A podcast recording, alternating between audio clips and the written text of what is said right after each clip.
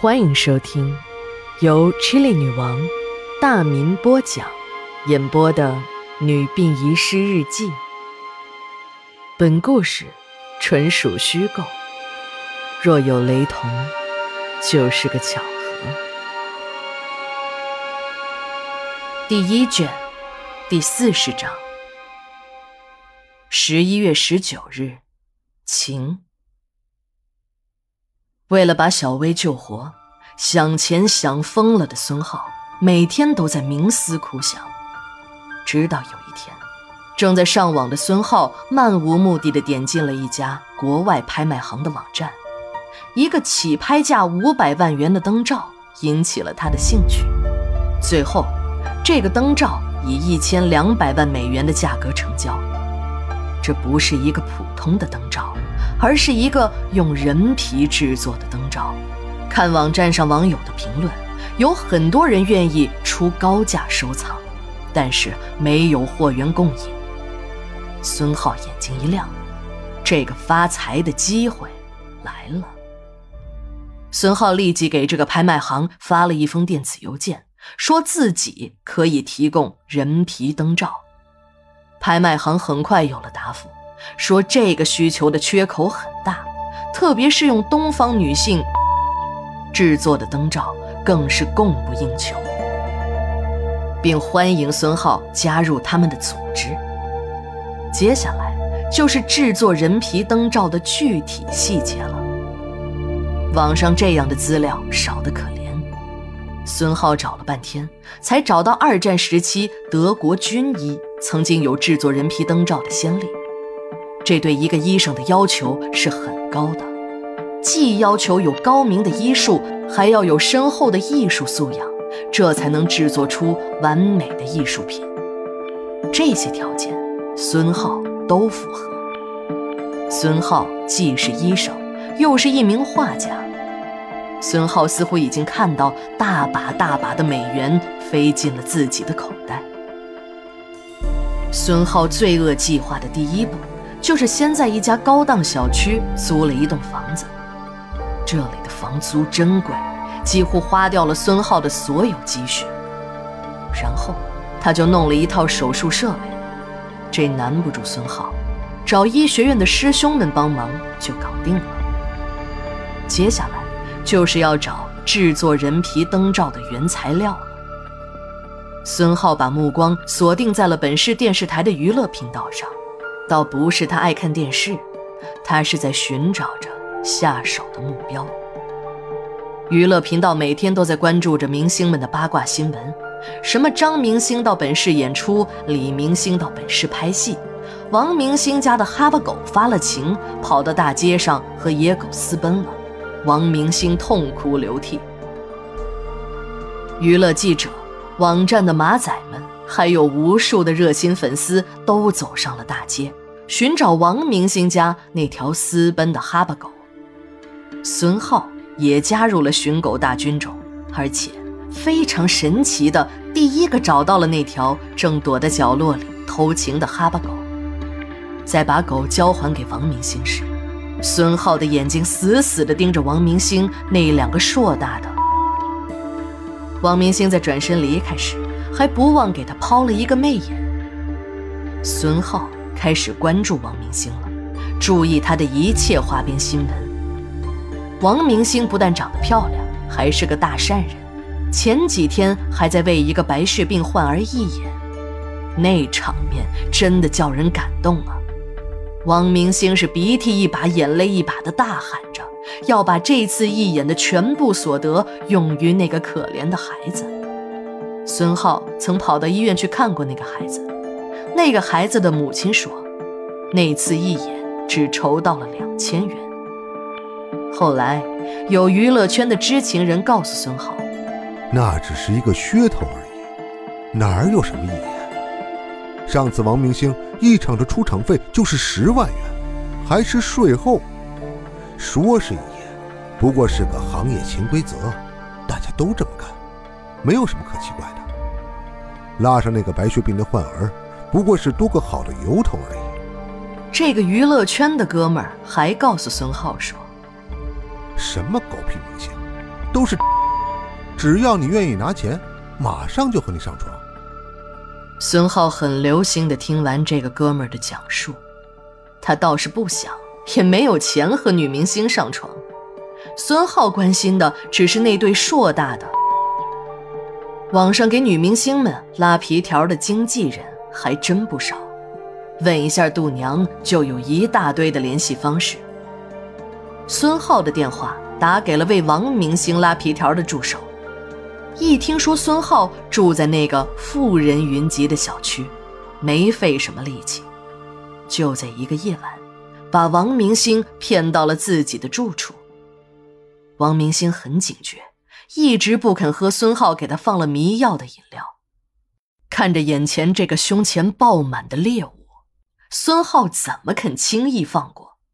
不过，孙浩是不喜欢暴力犯罪的，他认为那都是不文明人的做法。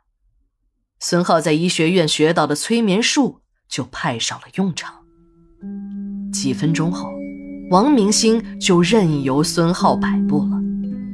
孙浩把王明星放在了床上，脱掉了所有的衣服，像欣赏艺术品一样慢慢的品味着，手里的注射器慢慢的把麻醉剂推进了王明星的体内。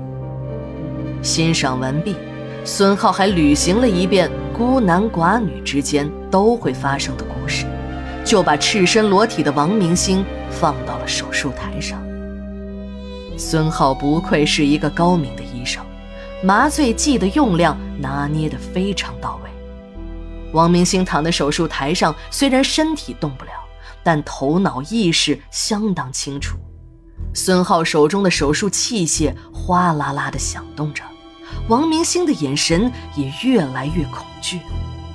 而孙浩一边整理着手术器材，一边把手术刀给王明星看：“别怕。”你不会死，我只是借你身上的东西用用。这么美的胸部，长在你身上白瞎了，它应该有更大的价值。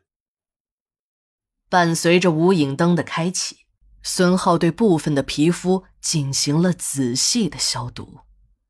孙浩把手中的手术刀在王明星的眼前晃了一下，宝贝儿。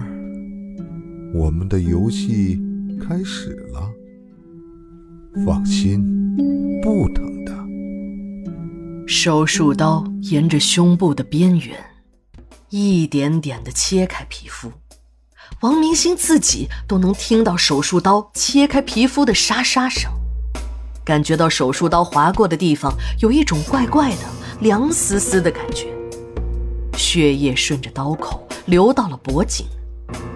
别怕啊，宝贝儿，只是一些毛细血管，不会死人的。孙浩一边做着手术，一边不停的唠叨着。孙浩手术刀上的功夫还真是一流，一会儿的时间就把整个胸部上的皮肤剥离了下来，就连最难剥离的那两点，也都剥离的那样完美。孙浩夹起了整张的胸部皮肤给王明星看，看，宝贝儿，多完美的艺术品！王明星看到自己还沾满鲜血的胸部皮肤，一下子就晕了过去。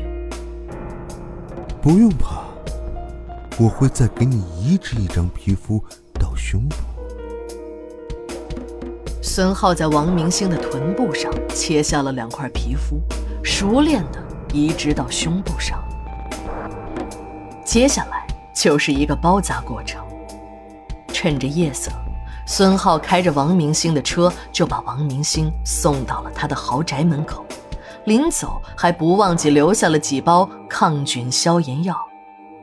警察问孙浩：“你不杀人灭口，就不怕受害人醒来之后告你？”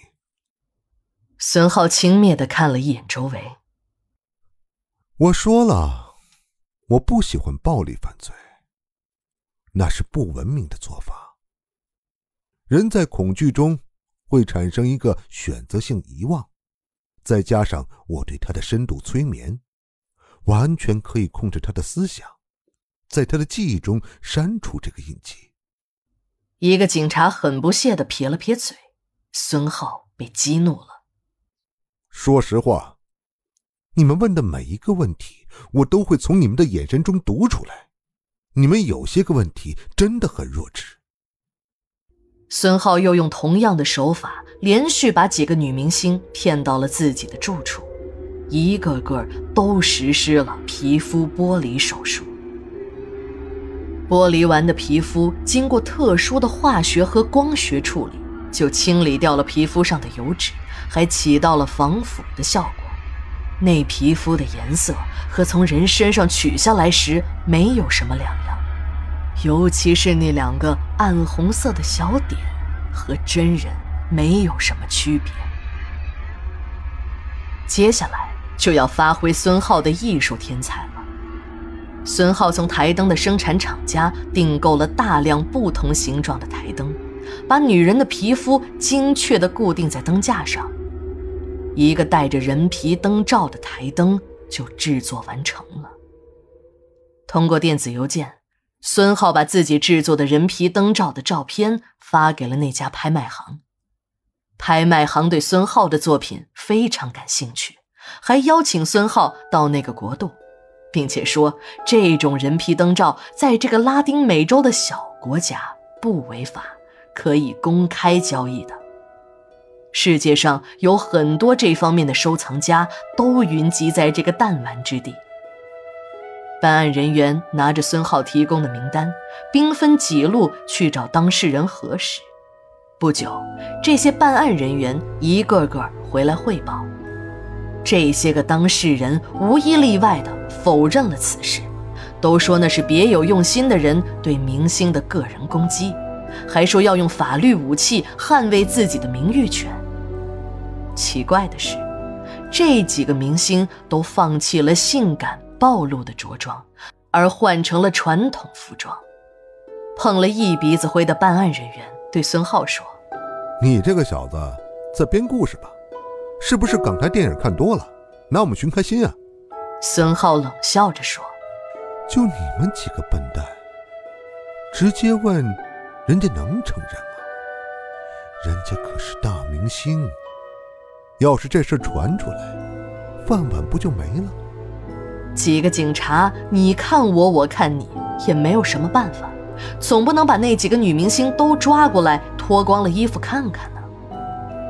一个老警打破了僵局：“汪姐，那个大明星已经失踪几个月了，与你有关系吗？”说着，就拿起一张女人的照片送到了孙浩的面前。这个照片上的女人很像孙浩的女朋友小薇。孙浩的情绪突然变得很激动。这个婊子，死一千次都不过分。就这个逼色的，不配长得像小薇。老井又拿出一张女人的照片给孙浩看，这是一个丰满成熟的女人，很标准的一张美人脸。孙浩的表情。恢复了平静。你说他，娱乐频道那个主持人，没错，是我杀的。你不是不杀人吗？老井追问道。这个女人是学心理学的，我无法对她进行深度催眠。我给她做完手术，唉，实在没有办法，我只有杀了她。我很尊重她的，她走的时候没有痛苦，并且她再也不会死了，他会一直活下去。他得到了永生，他是我的艺术品。办案人员被孙浩搞糊涂了。那尸体呢？你放在了什么地方？你说哪一个？那个婊子吗？那你们永远也找不到了。我把那个婊子扔到了王水中，早就化成水，被我下水道。